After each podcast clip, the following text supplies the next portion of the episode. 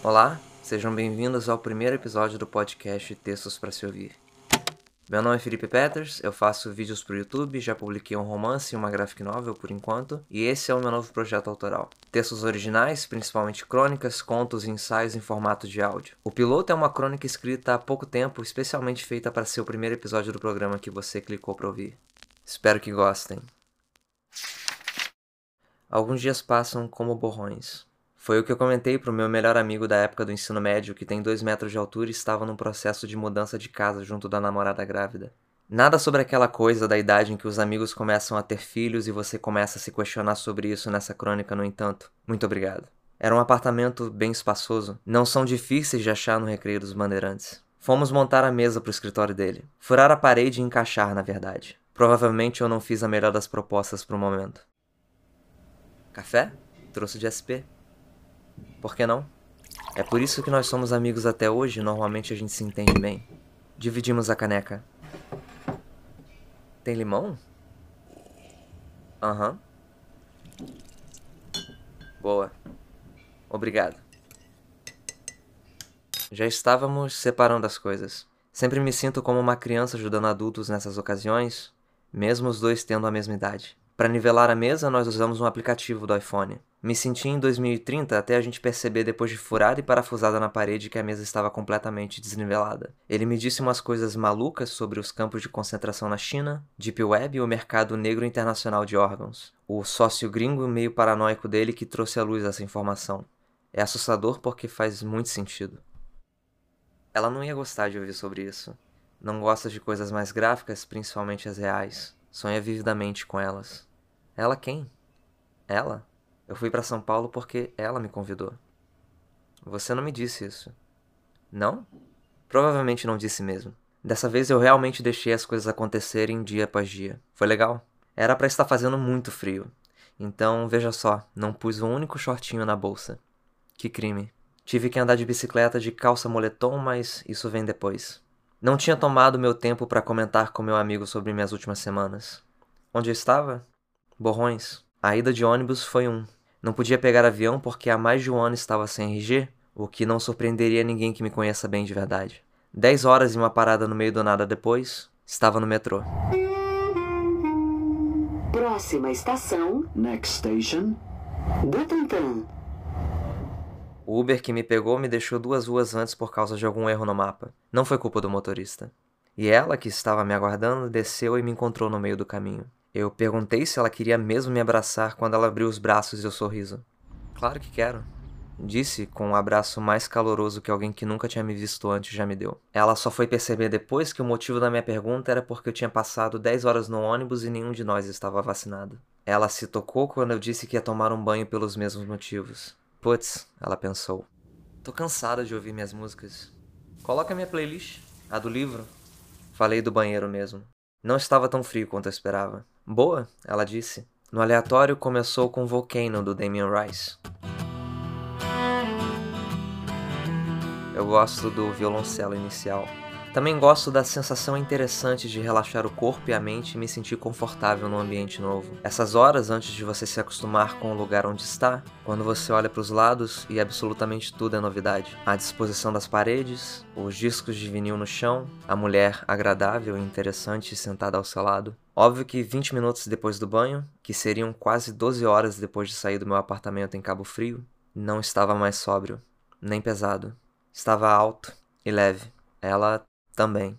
Que bom, porque nas últimas conversas ela havia batido muito na tecla de expectativa e realidade. No sentido mais simples e básico mesmo. Nem sempre esse tipo de coisa se traduz bem pessoalmente, mas ela sorria de uma forma que não precisava de legenda. O termo técnico e literário para isso é foreshadowing.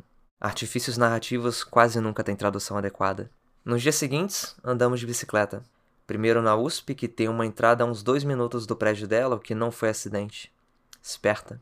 Logo na seguida dessa entrada, uma descida com um contorno. A velocidade que a bike pega na descida é suficiente para voltar sem pedalar praticamente.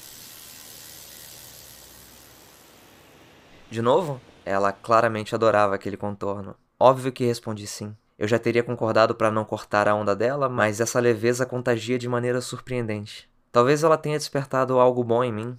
Talvez eu tenha despertado algo bom nela. Talvez seja um ciclo, uma troca. Paramos para fumar, quer dizer, tomar um café?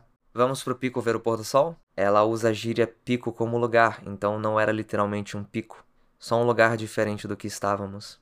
Um lugar plano para ressaltar, plano para sentar e ler o apanhador no campo de centeio e para ela se alongar e virar uma cambalhota ou duas. Eu também virei algumas. Como eu disse, contagiante. No domingo fez calor, e eu sem nenhum shortinho.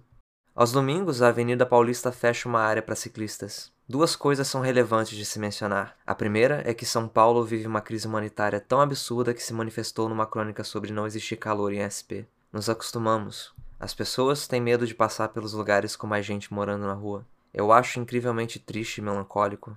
A segunda é que não sabíamos, mas no meio do caminho tinha uma manifestação pró-governo, em pleno junho de 2021. Pouquíssima gente. O que me surpreendeu foi o assunto algo sobre ideologia de gênero em escolas, ou mesmo lero-lero de quase 10 anos atrás. Ainda funciona com algumas pessoas, pelo visto, ou não tinham alguém mais persuasivo para pôr no palanque. Pior que essa merda começou ali mesmo na frente do SESI com aquela porra daquele pato de borracha gigante. Eu não lembrava disso, mas ela tinha razão, foi o primeiro dominó.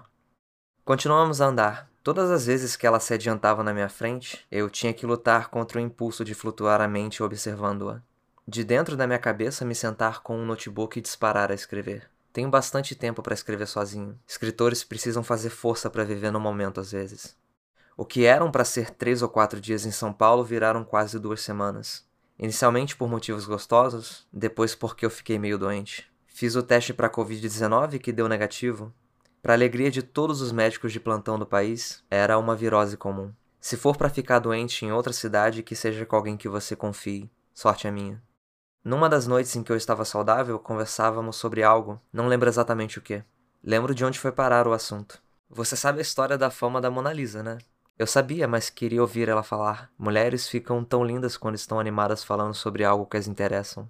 Era um quadro normal, sabe? Começou a falar com empolgação enquanto bebia Estela sem glúten. Até porque ela é desse tamanho. Ela fez o tamanho com as mãos. Aí um italiano começou a trabalhar no Louvre, ficou tipo um ano lá, ganhou a confiança de todos e um dia ele saiu com um quadro debaixo da camisa. Ele achava que a Mona Lisa pertencia à Itália. Só foram perceber no dia seguinte porque não era o quadro mais famoso do mundo, não era nem o mais famoso do museu. O cara deixou o quadro debaixo da cama dele por tipo um ano. Nesse meio tempo, os jornais que não tinham fotos podiam apenas descrever o quadro.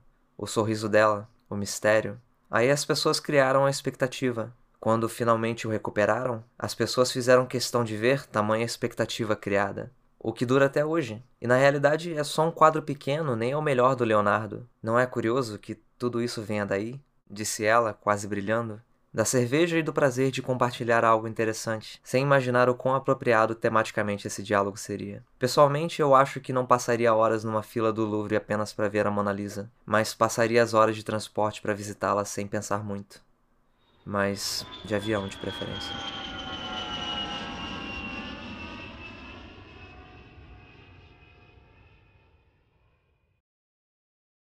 Textos para se ouvir é um podcast escrito, dirigido e narrado por Felipe Peters. Edição e arte da capa, Gutenberg Nascimento.